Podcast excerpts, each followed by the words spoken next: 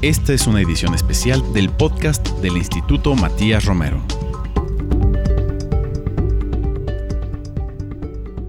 ¿Qué tal? Muy buenos días. Saludamos al auditorio que nos sigue en las plataformas del Instituto Matías Romero. Los saluda Alejandro Alday, soy director general del instituto. Comenzamos con nuestro programa Las Relaciones Internacionales de México y esta mañana vamos a hablar sobre un tema que es fundamental para pues, todos los esfuerzos del cambio climático. Se refiere a la conservación de los océanos y su relevancia internacional. Recientemente, el 8 de junio, se conmemoró el Día Mundial de los Océanos, una celebración anual en donde se hizo énfasis en la necesidad de encontrar soluciones innovadoras y duraderas que permitan mantener la salud y la seguridad de los océanos en el mundo.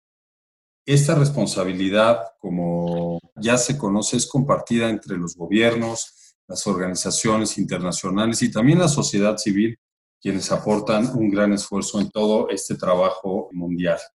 Si consideramos que América Latina y el Caribe cuentan con una gran riqueza marina, es importante redoblar los esfuerzos para disminuir emisiones, avanzar en la mitigación y la adaptación al cambio climático e impulsar en el marco de las Naciones Unidas la creación de un modelo de gobernanza en la alta mar que resguarde la biodiversidad, entre otros muchos esfuerzos.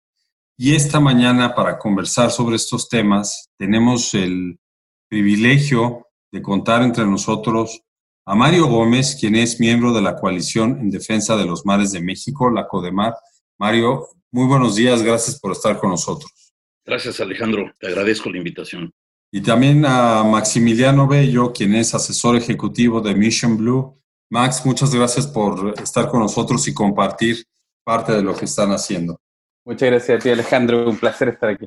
Para poder poner el tono de la discusión que vamos a tener esta mañana, ¿podrían ambos compartirnos cuál es la relevancia de esta conmemoración del Día Mundial de los Océanos ¿Por qué los mares y los océanos han cobrado tanta importancia en el marco del cambio climático? Y tenemos un objetivo, el número 14 en la Agenda 2030, pero me gustaría que ustedes nos compartieran este punto de partida de la importancia de los temas que hemos mencionado. Bueno, eh, partir comentándoles también que estoy muy contento de contarles que además ahora actualmente soy el eh, champion para los océanos, para la COP26 en el Reino Unido, la cual se aplazó para el 2021 y que significa básicamente trabajando con los champions de Chile y del Reino Unido. Eh, estamos trabajando para poder traer más ambición, pero además particularmente para relevar el tema de los océanos como una de las soluciones de la naturaleza, porque tenemos que recordar que finalmente es la naturaleza la que tiene que ayudarnos, ¿cierto?, a recuperar lo que hemos perdido y a restablecer esta especie de equilibrio que hemos ido perdiendo lentamente. El cambio climático es probablemente la mayor amenaza para la humanidad hoy día. Yo creo que la pandemia de alguna forma nos ha llamado la atención también de cuán importante y cuán conectados estamos en este planeta y cómo también un virus no hace diferencia entre ricos y pobres o cualquier color o cualquier grupo étnico, etcétera. Lo mismo pasa con el cambio climático. El cambio climático es algo que nos afecta a todos y que tenemos que obviamente cambiarlo, pero a la vez también de que hay soluciones que están enraizadas en la naturaleza y en recuperar la naturaleza que hemos venido perdiendo. Muchas gracias, Max, por este comentario inicial y te felicitamos por esa designación de champion que además de un reconocimiento, pues implica una gran responsabilidad de cara a la próxima COP, que haremos un poco más adelante, pero ya no puede darse el lujo esta reunión de no generar los resultados que se esperan ellas. Mario, tu comentario. A mí me gustaría complementar con lo siguiente. Yo trabajo en, en, los temas de conservación desde la década de los 80 y siempre pues he trabajado en todos los ecosistemas, en tierra y en mar.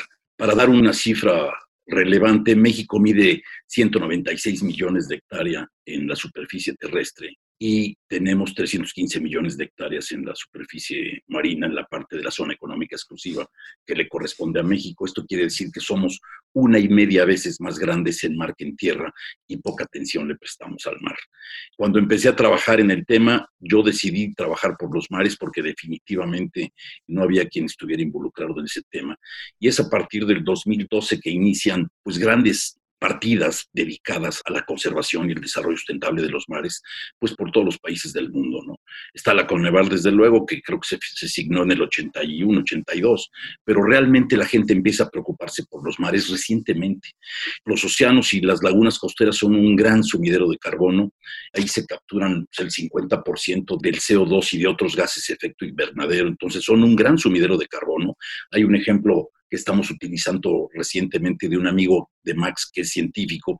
Él está probando que una ballena azul absorbe 32 toneladas de CO2 promedio anual.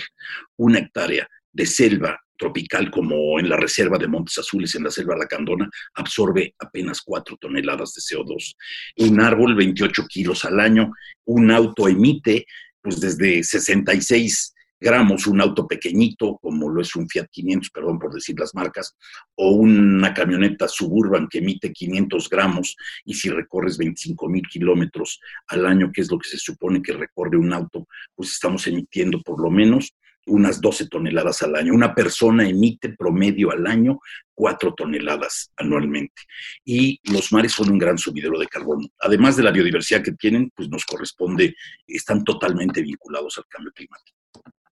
Muchas gracias por este comentario que nos recuerda la importancia y la necesidad. De alguna manera, con su primer eh, comentario, se reafirma la necesidad de incluir a la ciencia en todo el trabajo de los gobiernos, en el trabajo diplomático, en el trabajo de los organismos internacionales. Y esto es algo que nosotros tratamos siempre de poner de relieve el papel de la ciencia para todo el trabajo de la comunidad internacional, sobre todo para la solución de los temas globales que enfrentamos. Quisiera preguntarle a Max, ¿cuál es el andamiaje jurídico internacional con que contamos para la protección y conservación de los océanos? Nos decía Mario que él pues viene trabajando desde los 80, época en la que pues se consolidó el marco jurídico en uno solo en la Convemar, pero ¿qué tenemos hoy en día para conservación y protección de los océanos, Max? Mira, el andamiaje básicamente está enraizado hoy día en la CBD para la protección de la, digamos, de la zona económica exclusiva. Está también enraizado en parte en el Law of the Sea, de la ley de los océanos, ¿cierto? Que mencionaba también eh, Mario, y en algunos otros trozos de las Naciones Unidas. Sin embargo, falta muchísimo, solamente si pensamos en el alta mar. El alta mar es más del 60% del océano, digamos, está fuera de la zona económica exclusiva. Es decir, que los países, ¿cierto?, tienen 200 millas que están a su cargo, por llamarlo de alguna forma, en su administración, y fuera de esas 200 millas es alta mar. Ese alta mar hoy día, que es más del 60% total del, del océano, está prácticamente sin jurisdicción y está en manos básicamente de algunas par de organizaciones pesqueras, las cuales con suerte manejan y manejan, entre comillas, porque además mal manejan muchas veces algunos pocos recursos más valiosos, atún, pez espada y así todos, muchos de ellos todavía decayendo tremendamente en su stock.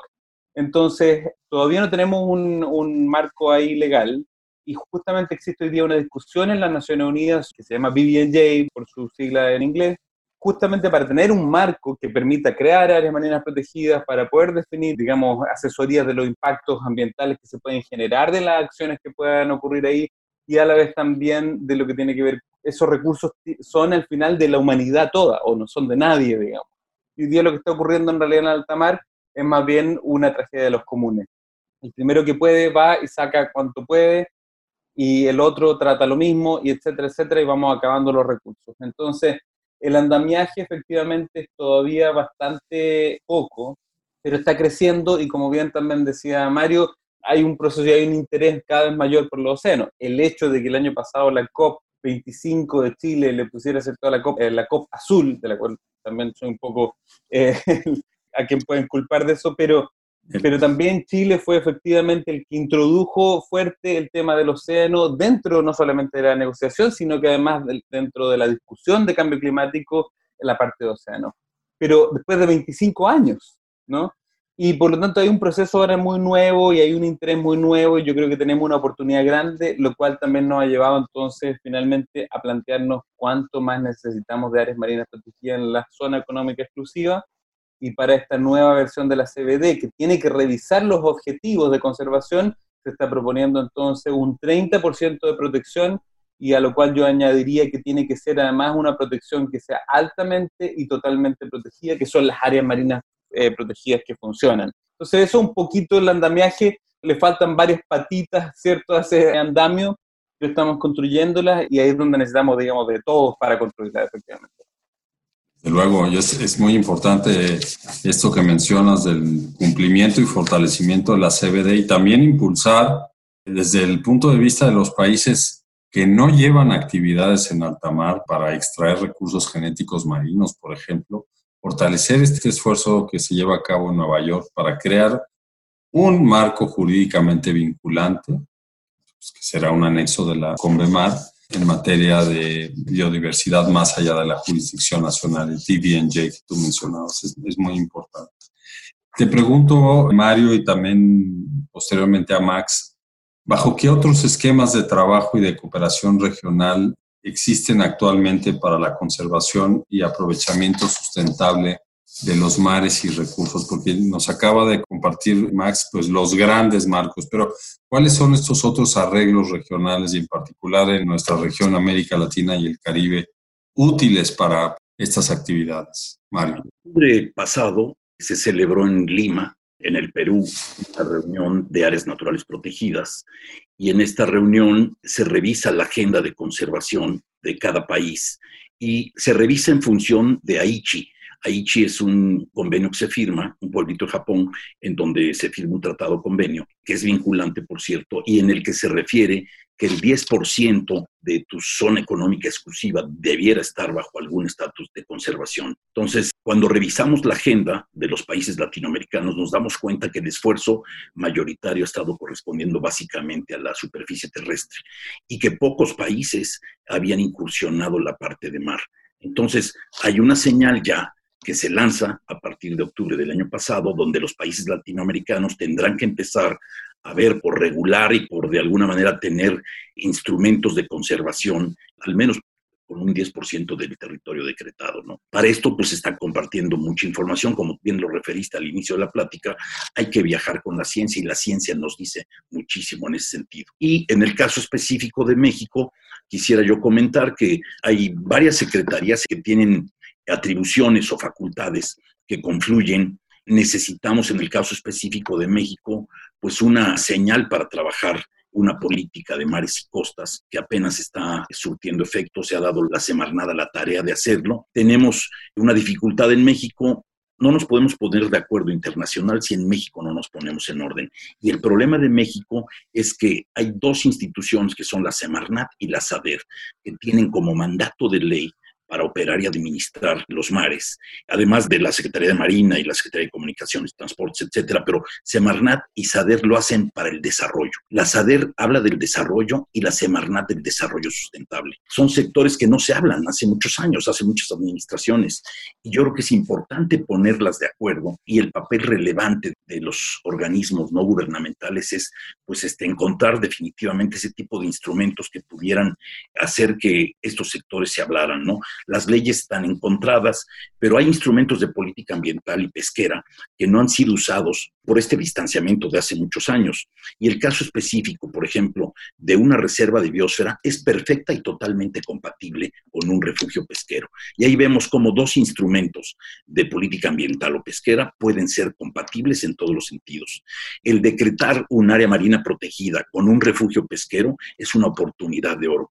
Y yo creo que hay que empezar a convencer a, estos dos sectores, estas dos autoridades, de pues, poder jugar con los áreas protegidas y los refugios pesqueros, pues para poder tener modelos de desarrollo sustentable de mejor peso en el país. Y con eso empiezas a avanzar, a vincularte con la región también, ¿no? Muchas gracias. Pues ahí está una reflexión desde Codemar para armonizar los esfuerzos de estas instituciones a favor del trabajo en océanos y mares. Mario lo mencionaba al principio, hay poca atención en México en el tema de los mares.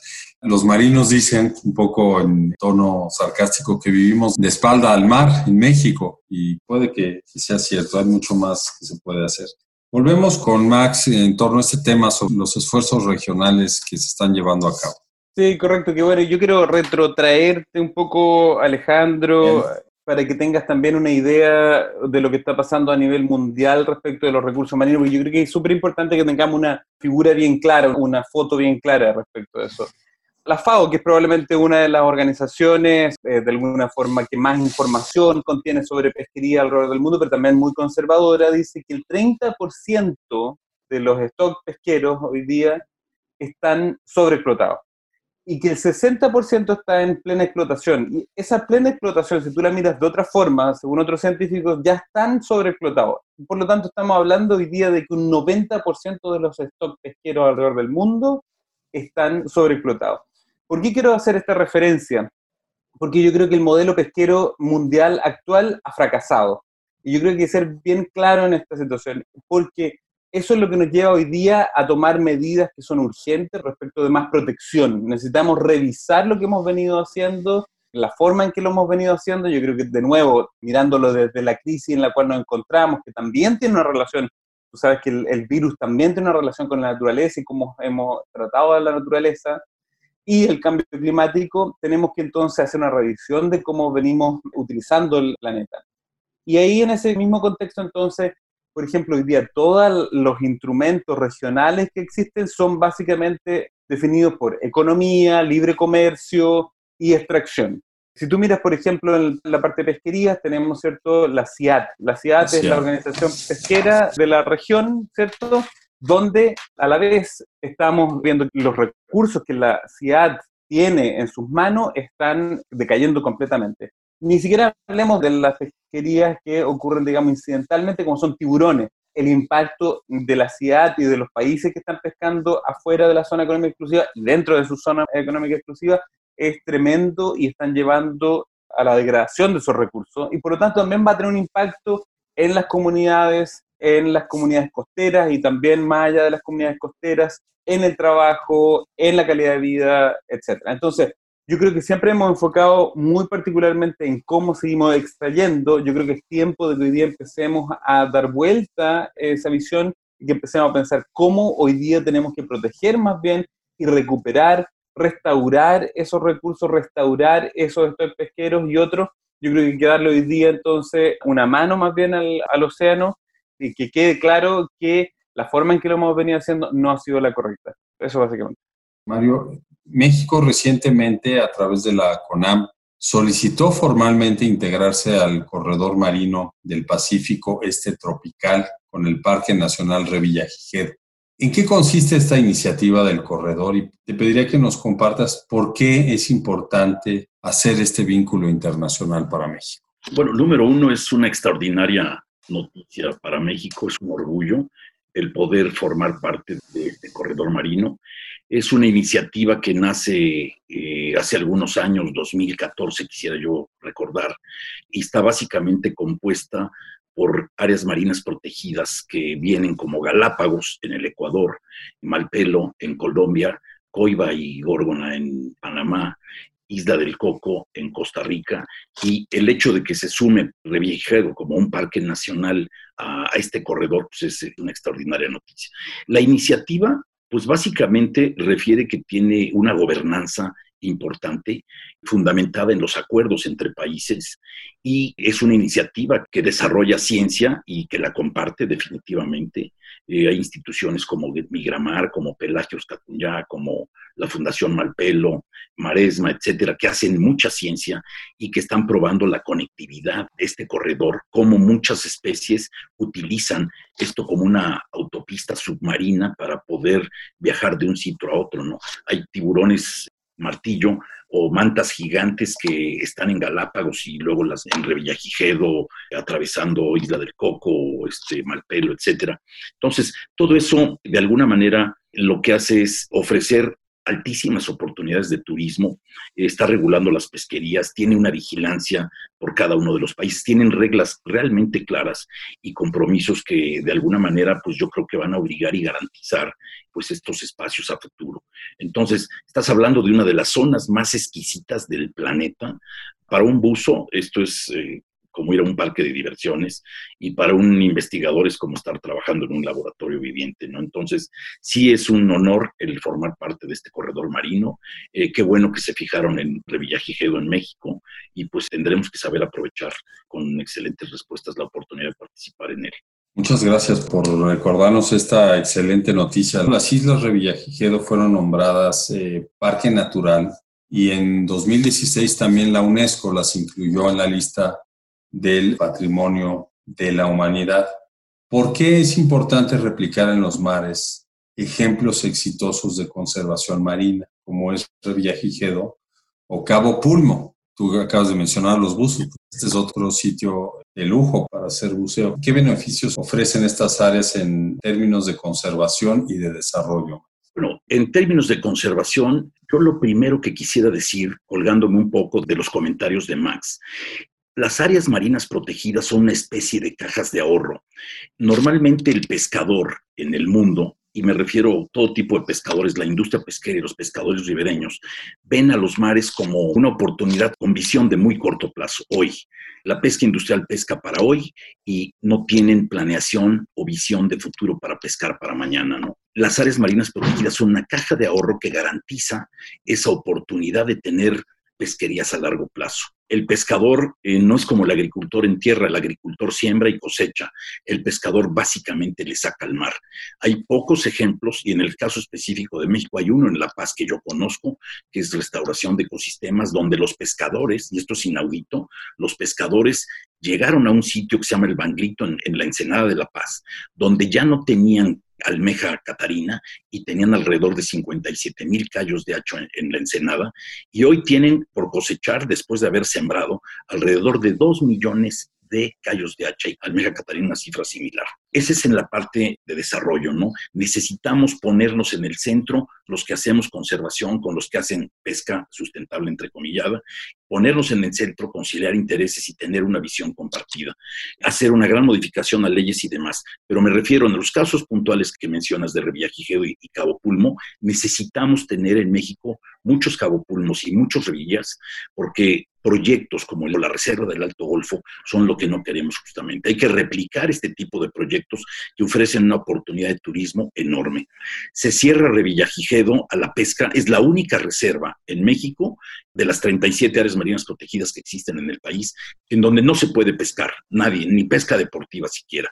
Cuando se cierra Revillagigedo en octubre del 2017, vemos el efecto de manera inmediata y empiezan a llegar tiburones martillo y mantas gigantes a Mar de Cortés. Teníamos 17 años que no llegaban y es una súper oportunidad de turismo tener tiburones martillo y mantas gigantes, porque en 17 años eh, los buzos cayeron, de tener 200 y tantos buzos promedio diario en el agua, cayeron a 20 buzos promedio diario en el agua.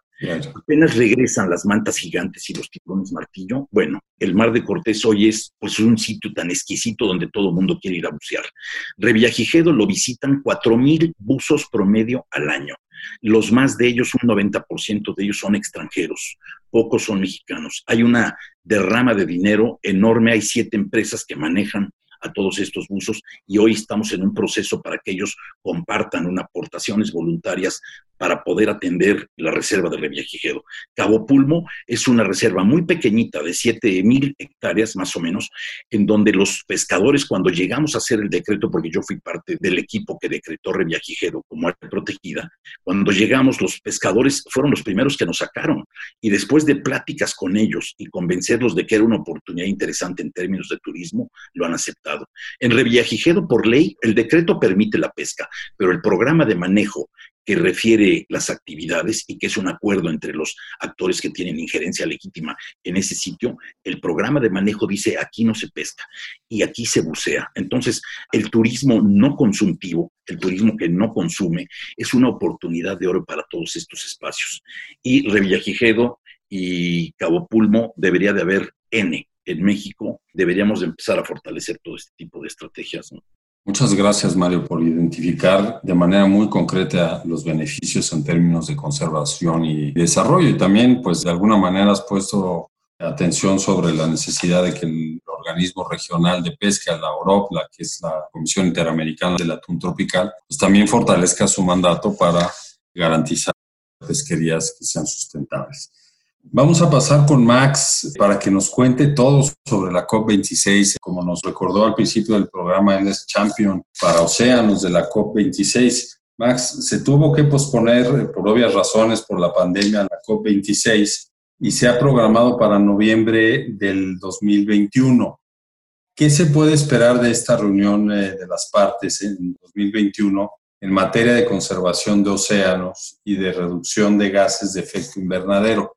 Lo pregunto por lo siguiente, la última COP que estaba programada en Chile, que también hubo de cambiarse para Madrid, dejó mucho que desear desde algunos puntos de vista. Hubo algunas iniciativas que tuvieron eh, pues, cierto éxito, una mexicana en particular, que se anunció mucho, pero realmente vemos que hay una gran expectativa en torno a la COP y cada año la presión aumenta versus los compromisos a los que llegan, compromisos reales por parte de los estados. Cuéntanos un poco sobre la siguiente COP y el papel que tú has comenzado a desempeñar de cara a esa reunión.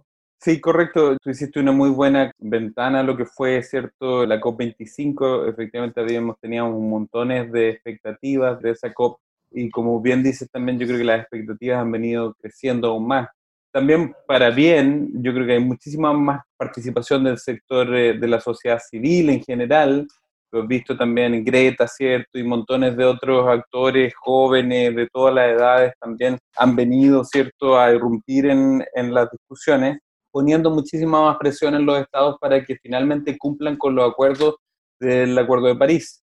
Tenemos que recordar también de que el Acuerdo de París, ¿cierto?, tiene una meta del 2 grados de aumento, es decir, que no pasemos esos 2 grados, porque esos 2 grados solamente para darte un ejemplo, y particularmente en el caso de los océanos, significa la desaparición de los arrecifes de coral como los conocemos hoy. Es uno de los, digamos, de los ejemplos. Luego, los científicos, por otro lado, también en el reporte del IPCC nos dijeron que en realidad el límite debiera ser 1.5, por lo tanto ahora también estamos hablando mucho más y más bien del 1.5. Entonces, todas estas presiones y lo que estamos viviendo hoy día, ¿cierto? El cambio de los patrones también en el clima en sectores más locales, ¿cierto? El aumento de la temperatura, las imágenes que vemos de la Antártica, del Ártico, ¿cierto? Abriendo rutas que antes ni siquiera existían. Son cuestiones concretas que estamos viendo hoy día y la presión es tremenda. Y la presión también está cayendo entonces en nosotros. Una de las cuestiones que hemos visto para que nos vayamos preparando es que justamente los actores no estatales tienen un rol tremendamente importante y es más, hemos visto que los actores no estatales, sociedad civil, mundo privado, de hecho están siendo mucho más rápidos y mucho más fuertes en empujar esa ambición y están yendo más rápido que los estados mismos. Entonces lo que vimos en la COP25, lamentablemente, fue cómo algunos de los países más negacionistas o que tienen más miedo de incorporarse en su propia economía cambios que son necesarios para poder llegar a ese 1.5 se estaban uniendo y se unieron para hacer frentes al avance justamente de las negociaciones.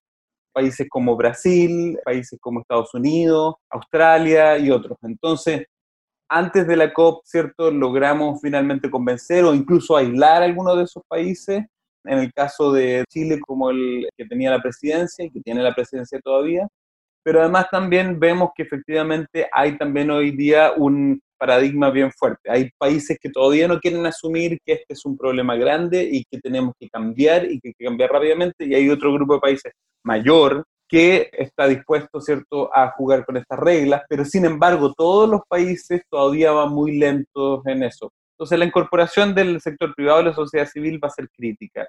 En el tema de océano específicamente, lo que hemos puesto y lo que yo he venido trabajando ahora, y de hecho presenté mi documento ante los Champions, la idea es incorporar el 30% de protección al 2030, una cuestión que no se había incorporado algo dentro de la ambición del cambio climático, incorporar las áreas marinas protegidas. Las áreas marinas protegidas tal vez no podemos hoy día medirlas específicamente en términos de mitigación, a menos que sean justamente en estos ambientes más costeros que mencionaba Mario, pero sí tienen directa relación con la resiliencia y con el estado de salud total del planeta. El 70% de este planeta está cubierto por océano y tiene un rol en la generación de oxígeno, en la mitigación del carbono, en la regulación del clima, etc. Entonces ese es un punto importante. El otro es la adaptación. La adaptación es importantísima. Que tiene que ver no solamente, por ejemplo, cuando eh, desatendemos o cuando impactamos eh, lugares costeros, por ejemplo, cortando los manglares, cómo eso también tiene directa relación con las comunidades que viven ahí, incluso los recursos que se van acabando a medida que se van acabando esos espacios, y cómo también vamos perdiendo finalmente capacidad de mitigación o de extracción o de secuestro de ese carbono que está hoy día en la atmósfera.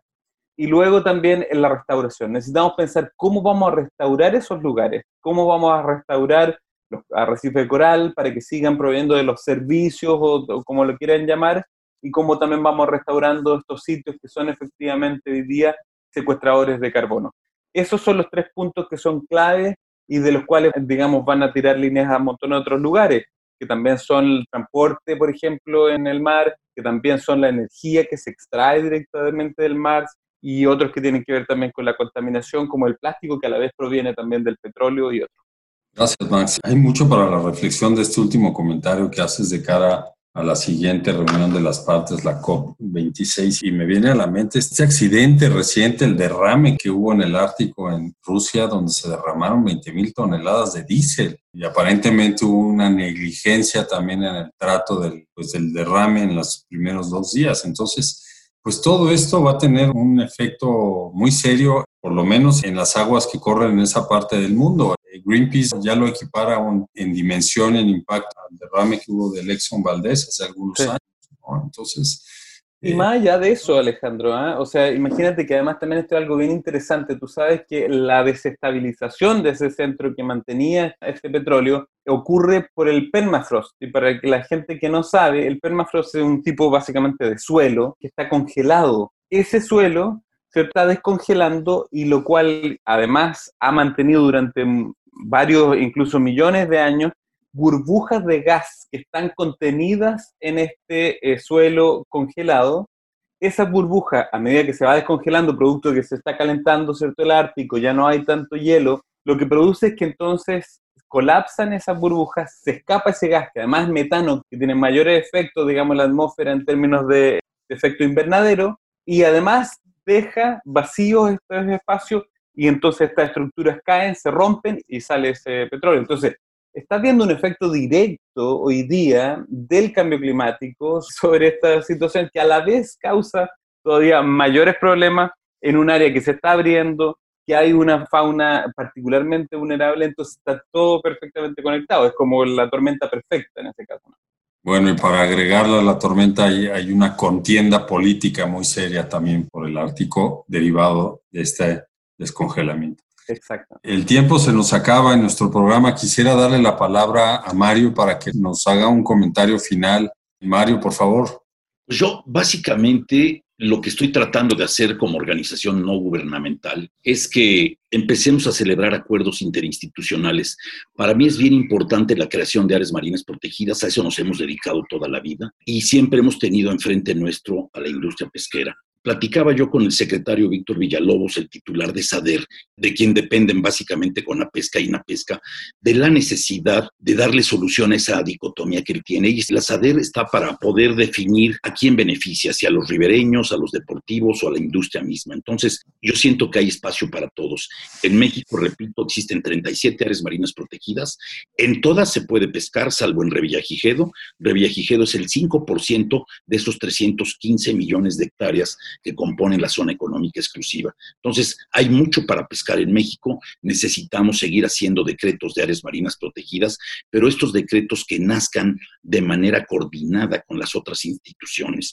Yo creo que aquí es fundamental considerar a dos de ellas. A la SADER, la Semarnat podrá tener la facultad del decreto, pero la operación del área marina protegida, cuando le sumamos un refugio pesquero, le corresponde también de manera muy importante tanto a la SADER, a la CONAPESCA, a la INAPESCA, y desde luego a la sector. Hay permisos en México de pesca ya limitados, ya como dice el propio Pablo Arenas, el titular del Instituto Nacional de la Pesca, dice, ya no vamos a dar más permisos. Toda esa gente que tiene que seguir pescando, las nuevas generaciones, entrarán en la irregularidad si no hacemos algo. Entonces hay que ver cómo transitamos a toda esta gente a la reconversión productiva. Por reproducción productiva yo entiendo la oportunidad de hacer turismo, la oportunidad de restaurar ecosistemas como el proyecto del manglito que mencionaba anteriormente y ser bien claros en dónde acotar la parte de acuacultura.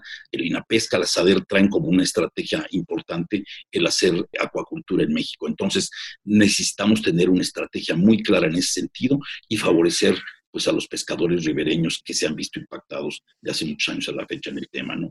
Con eso Muchas gracias, Mario. Pues lo que nos recomiendas es hacer un esfuerzo país, como se hace en muchos otros lugares en el que instituciones, sociedad civil, comunidades lleguen a los acuerdos necesarios para efectos de conservación y desarrollo sustentable, ¿no? Y se puede utilizar los marcos internacionales, pues qué mejor que ello. Daría a Max un minuto para un comentario final. Ya estamos Mira, más. Sí, claro. No, bien básico. Eh, yo creo que hoy día México tiene una oportunidad tremenda y fue un avance tremendo lo que pasó con Revillagigedo, pero también hay mucho más que hacer. En el océano está la vida de este planeta, pero además también el sustento en el largo plazo y yo creo que México está posicionado mejor que muchos otros países en poder avanzar en ese sentido y hay riqueza de verdad. Se pueden transformar subsidios que se han dado a la gran industria por muchos años para que finalmente lleve a la destrucción de algunos recursos. Hoy día se pueden transformar hacia las comunidades, hacia otras formas de pesca incluso, mucho más beneficiosa y de mucho menos impacto, u otras actividades como mencionaba Mario. Y finalmente decirte, Alejandro, cuando venimos despertando, cuando tú te enfermas, no sales finalmente a hacer a las actividades normales, te cuidas. Yo creo que esta es una oportunidad también, estamos todos, digamos, en esta enfermedad, en esta pandemia. Yo creo que hay una oportunidad para que hoy día no miremos el mundo cuando salgamos de esta pandemia de la misma forma en que lo hemos venido tratando, tratémonos bien, tratemos al mundo bien de una forma diferente. Esta es la oportunidad para hacer la paz con eh, la naturaleza y finalmente recuperarnos de una manera correcta y salvar a la humanidad, que es la que está finalmente en peligro. Muchísimas gracias, Max, por esta reflexión. Quisiera agradecerles tanto a Mario Gómez, miembro de la Coalición en Defensa de los Mares de México, Codemar, como a Maximiliano Bello, asesor ejecutivo de Mission Blue, por su participación esta mañana en nuestro programa, las Relaciones Internacionales de México. Y quisiera también comprometerlos para que en unos meses, cuando avance el proceso preparatorio para la COP, Max, vuelvas a platicar con nosotros y Mario, cuando haya también avances en todos los temas que nos has compartido sobre áreas naturales protegidas, regulación pesquera, recuperación del Golfo de México, del Caribe, en el Pacífico, pues pueda seguir charlando con nosotros. Este tema de los océanos es un tema inmenso y que hay que mantener en la discusión pública y eso es lo que el instituto pretende hacer a través de este tipo de programas. Les agradezco a los dos su participación. Muchísimas gracias. Muchas gracias. Gracias, Alejandro. Comunicar es una manera de hacer conservación, Alejandro. Agradecemos sobre todo a nuestro auditorio por su atención a este programa. Los invitamos a que nos escuchen a través de las plataformas Spotify y SoundCloud, así como en la página web y redes sociales del Instituto Matías Romero. Agradezco especialmente a la producción del programa que estuvo a cargo de Tere Sainz a la realización de Jorge Escamilla y a la operación técnica de Gilberto Díaz. Me despido de ustedes, muy buenos días, soy Alejandro Alday, director del Instituto Matías Romero. Hasta la próxima. Esta fue una edición especial del podcast del Instituto Matías Romero.